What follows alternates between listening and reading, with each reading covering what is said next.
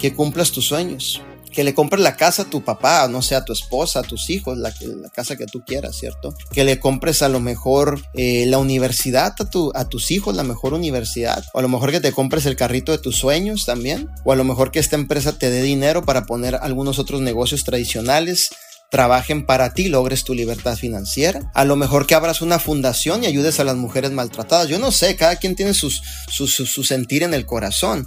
A lo que voy es que vida divina es una fuente de bendición hacia tu persona. Tú eres el único que vas a controlar de qué tamaño sale el chorro de bendición hacia tu persona. Si le sal, si le abres poquito, si le abres mucho, si le abres bastante, yo lo tengo abierto modo bombero, ¿no? Así que sale pero pero con todo y constantemente, ¿no? A mí me gusta que, que, realmente llegue la bendición, pero también entiendo que he trabajado para eso.